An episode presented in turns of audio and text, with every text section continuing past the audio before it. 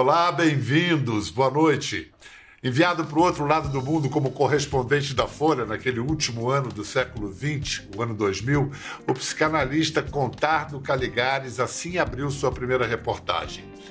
Timor-Leste é o laboratório de um grandioso projeto da razão, certamente o mais ambicioso na história da ONU. Trata-se de fazer com que um país democrático surja numa terra que foi colônia, território ocupado e depois sistematicamente destruída. Hoje faz exatos 20 anos que aquele sonho iluminista tornou-se um país, a nação independente de Timor-Leste. Entenda porque é a história de um país dez vezes mais jovem que o Brasil, uma ilhota menor que Sergipe, com população de 1 milhão e 400 mil habitantes, importa e simboliza a busca universal por justiça e democracia é Sudeste Asiático, mas também Oceania. Localizado entre o norte da Austrália e o sul da Indonésia, o Timor-Leste foi colônia de Portugal até 1975, ano em que conquistou a independência.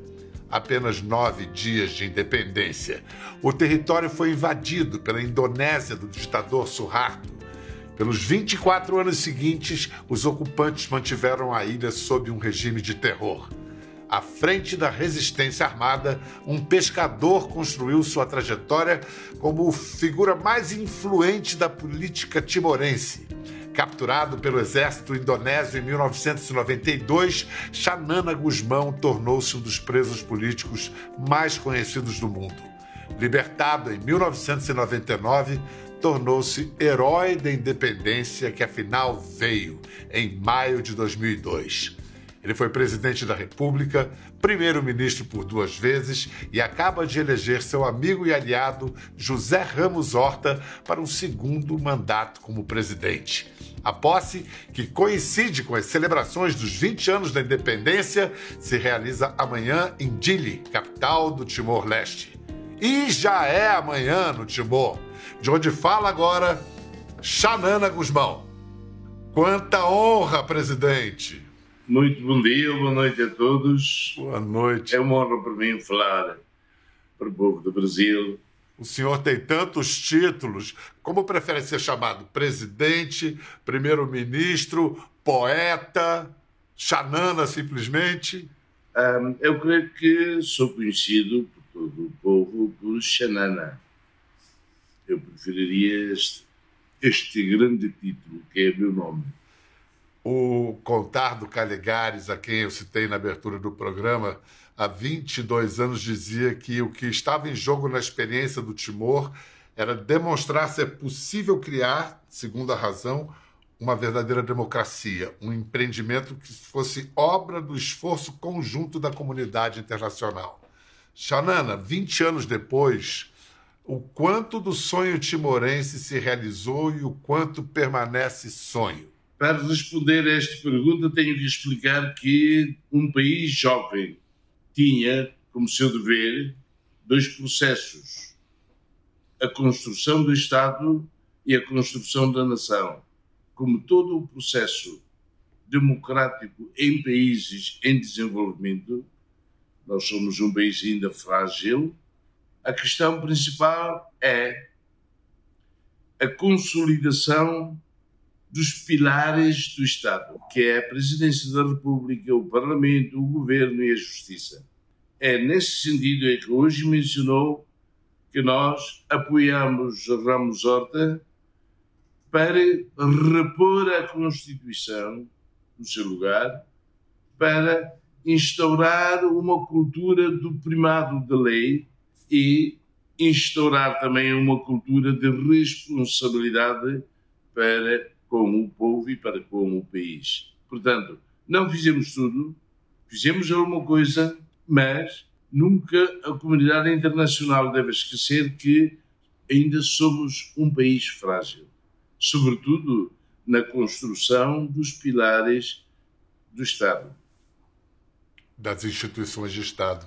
Agora falando, agora falando sobre a sua biografia, sobre você pessoalmente desafiado a fazer uma síntese de, de sua biografia, a síntese que poetas como você é conseguem fazer, como é que você diria que o pescador virou um guerrilheiro? Eu, eu tentaria dizer que em 74, como simples pescador, não me senti com capacidade de entender política.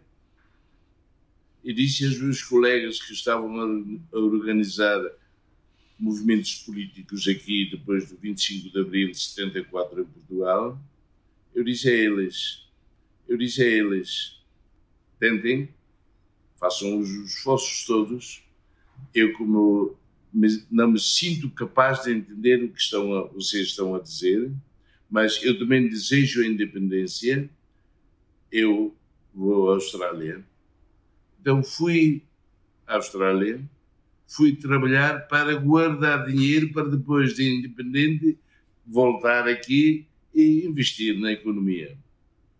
Mas o destino não está nas minhas mãos.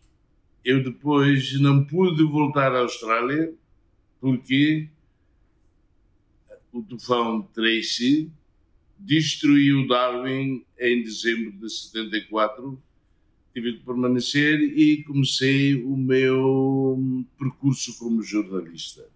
De jornalista, yeah, pouco a pouco, em 75, pronto, fui mais ou menos, vamos lá dizer assim, obrigado pela situação, a escolher hum, a entrar, a ingressar num partido.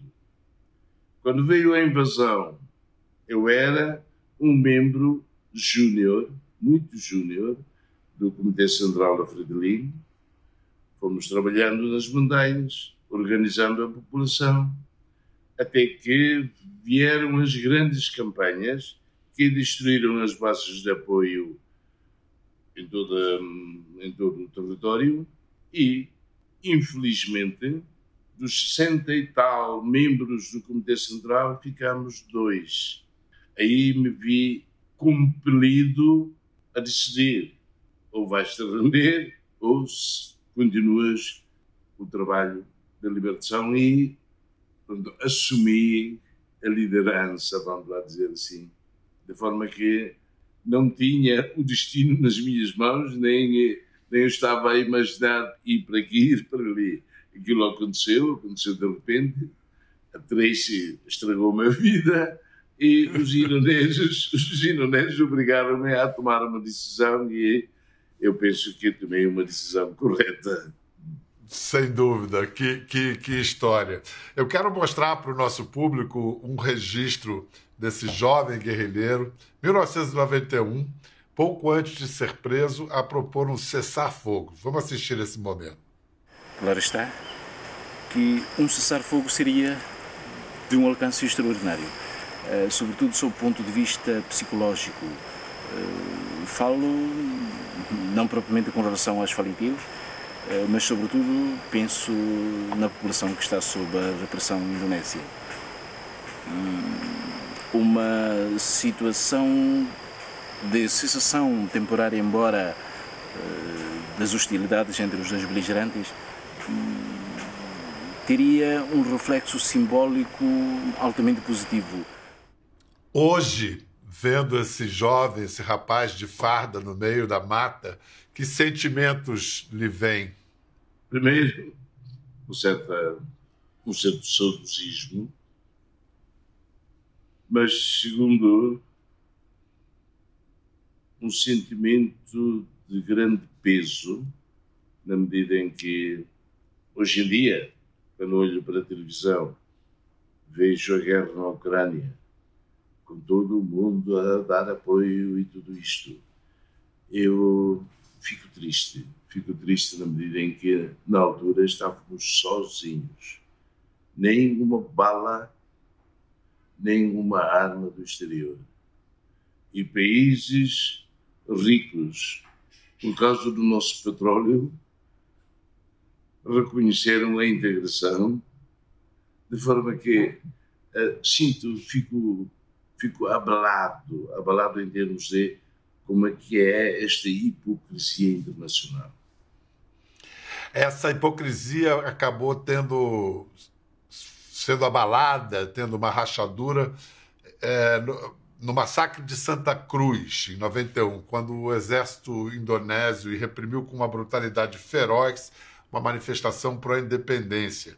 Mas a história do Timor ia mudar a partir dali por um motivo central.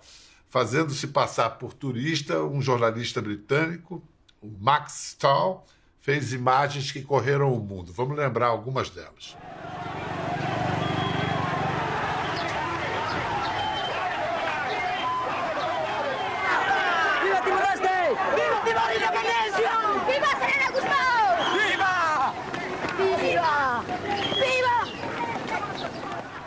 Of a sudden there was this wall of sound that came from outside. It was like a, like a machine gun, like that, you know, without a break or a second. It must have been thousands of bullets that they fired. And these people fled, piled into the cemetery over the top of me, knocking me to the ground.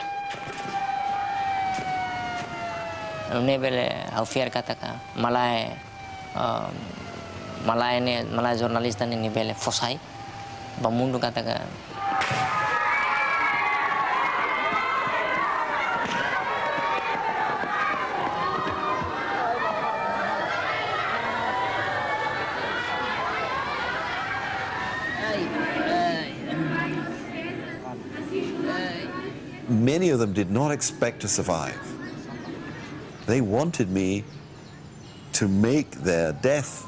meaningful.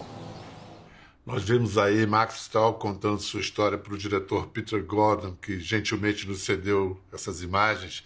O trabalho de Max está reunido num acervo muito importante, o Centro Audiovisual Max Stahl Timor-Leste, a quem também agradecemos. A força dessas imagens, Xanana, pôs a situação do Timor em evidência. Como, gente, como você disse, rachou esse muro de hipocrisia. Você naquele momento tinha noção disso, de que essas imagens poderiam mudar o rumo da história? Claro que sim. Eu estava, de certa forma, envolvido neste protesto. E eu quero explicar porquê. Nós tínhamos ouvido que a delegação parlamentar portuguesa nos viria visitar. Seria uma oportunidade enormíssima manifestarmos e a manifestação tinha o objetivo de chamar a atenção internacional para uma solução pacífica. Realmente, eu devo dizer que não não tinha uma ideia daquela tragédia.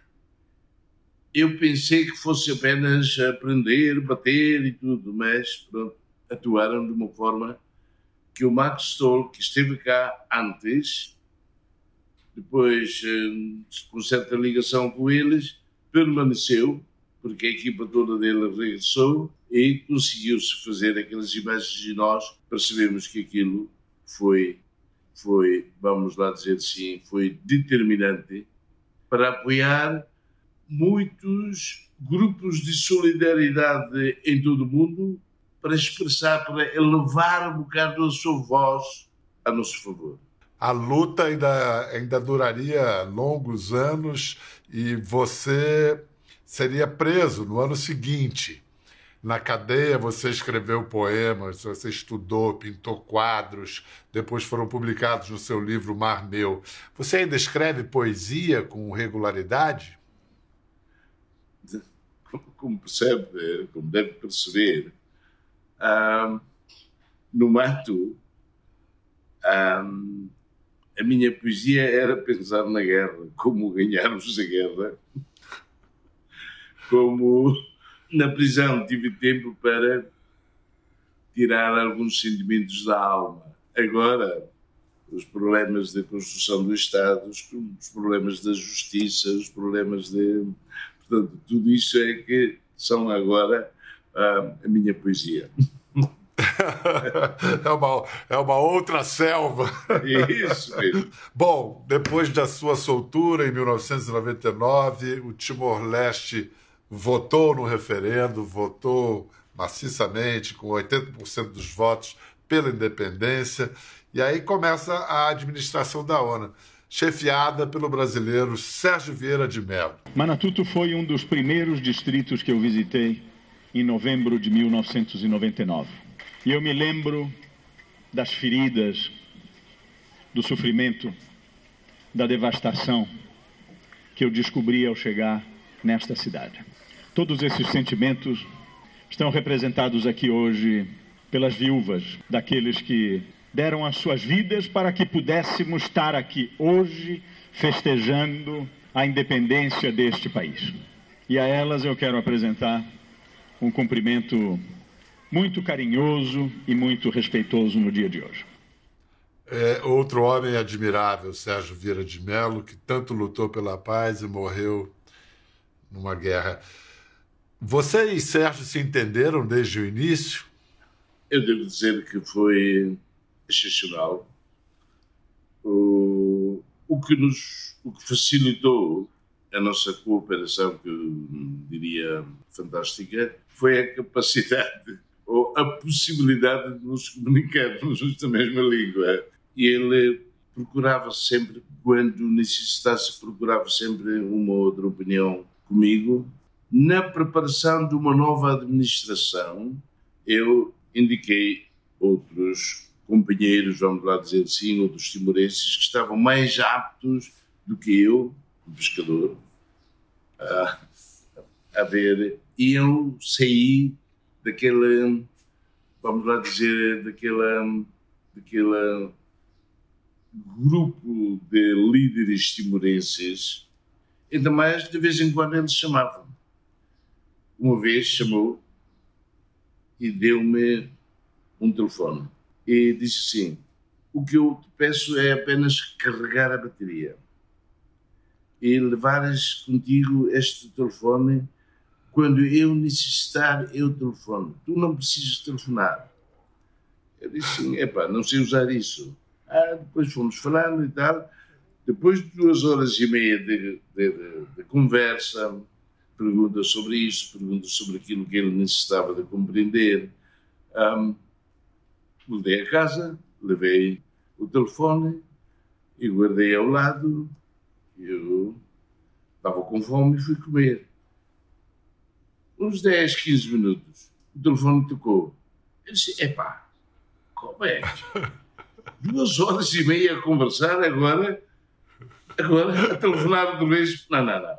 Peguei naquilo, peguei no telefone, meti num sítio, depois esqueci-me meses depois, ele disse: Epa, perdeste o telefone? Ah, não, não, não, eu guardei num sítio. Porque depois de duas horas e meia de conversa aqui, vou para lá, 15 minutos depois já estás. Não, foi para experimentar. Ah, Mas foi, foi, foi excepcional.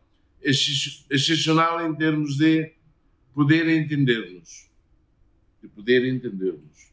Ah, nesse entendimento é que chegamos a um acordo, 20 de maio de 2002, acabar-se a missão do UNDED. Vamos lembrar agora uma fala sua, já como presidente, em 2002, em que fazia a seguinte projeção para o futuro. 2020 poderemos, poderemos garantir a nova geração. Nós já não existiremos, de certeza, mas a nova geração terá recebido uh, um património.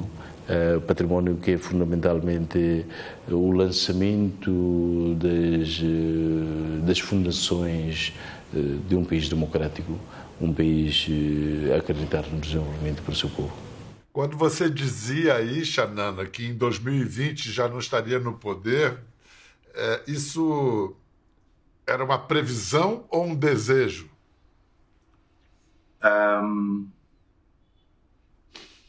hoje, hoje, eu disse que eu não tinha o destino das minhas É verdade.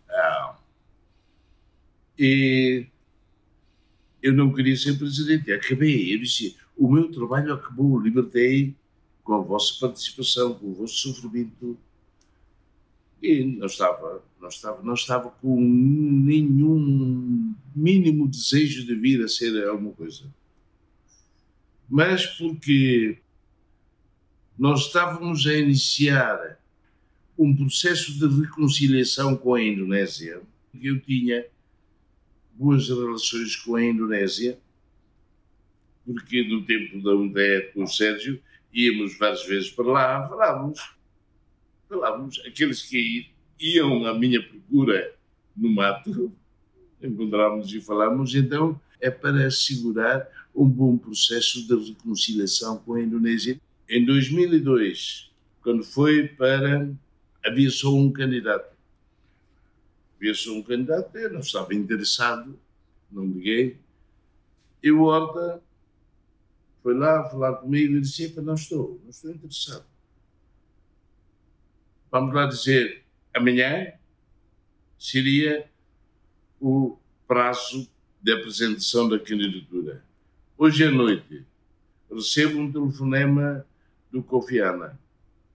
Please, please, please, please, please, please, please, please, please. Passei a noite toda a considerar, pá, então, isto foi só para dizer que o destino não era meu.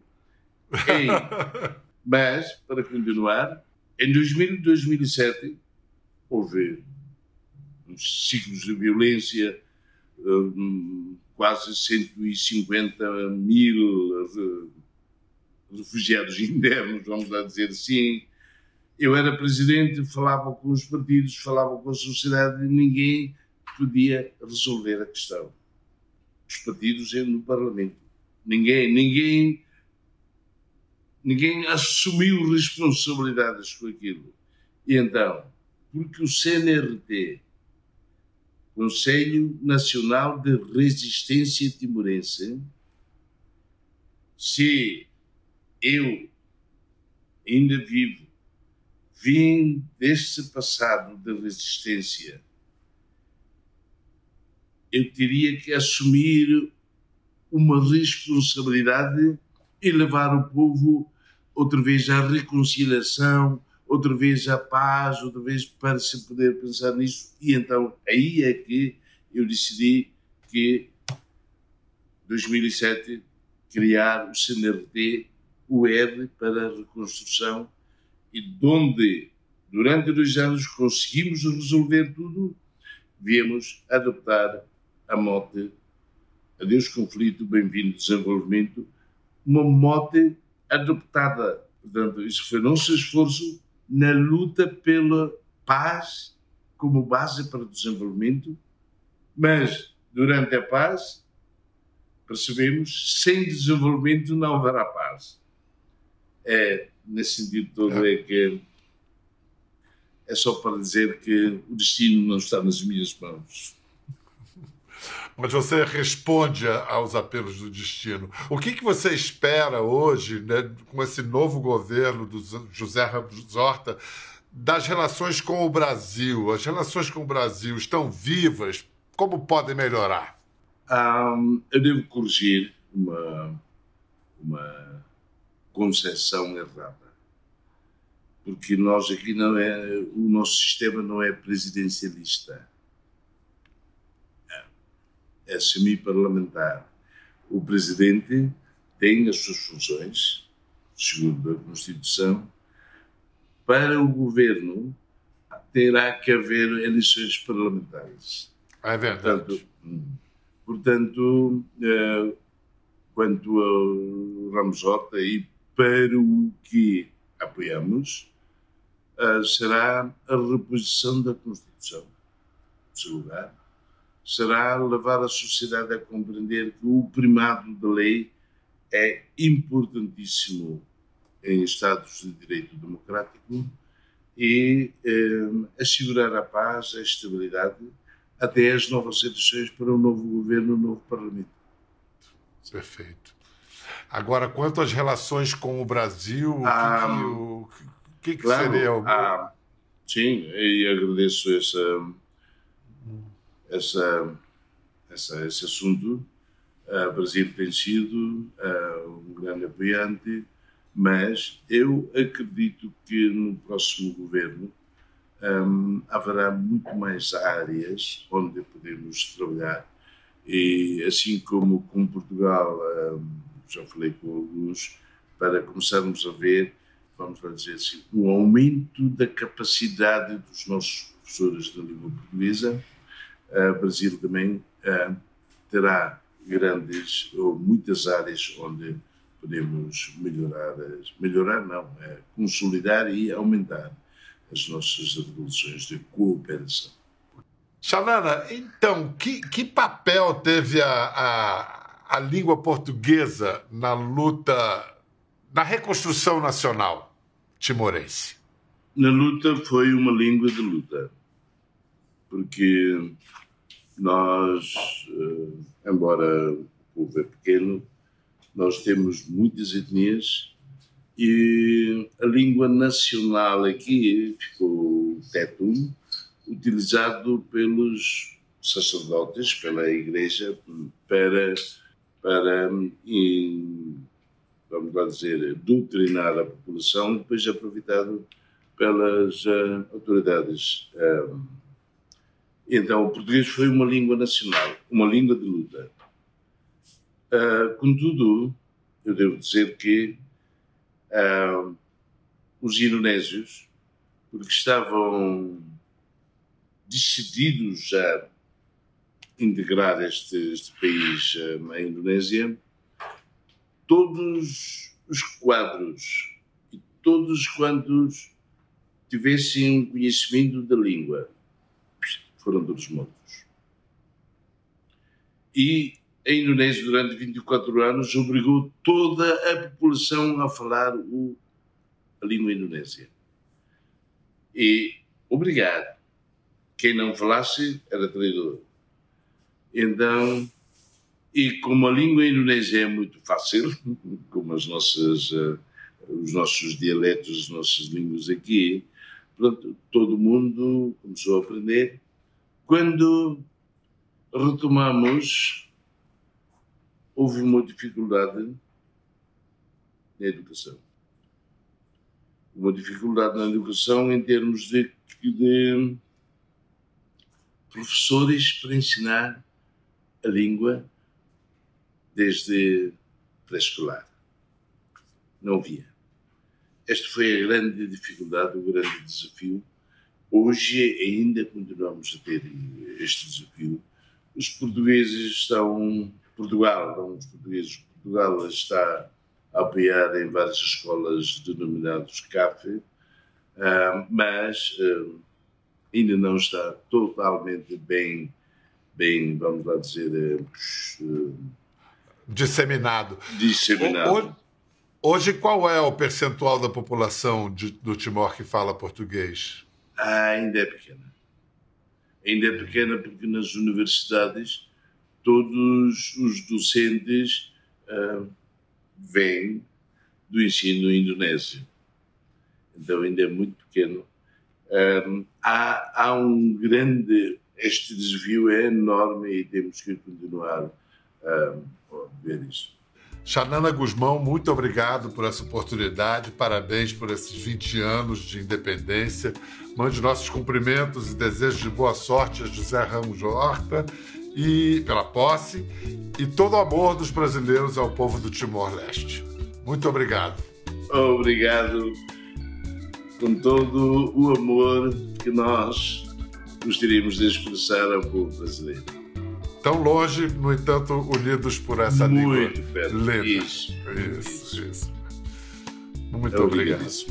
Obrigado. Para você em casa, até a próxima. Quer ver mais? Entre no Globoplay.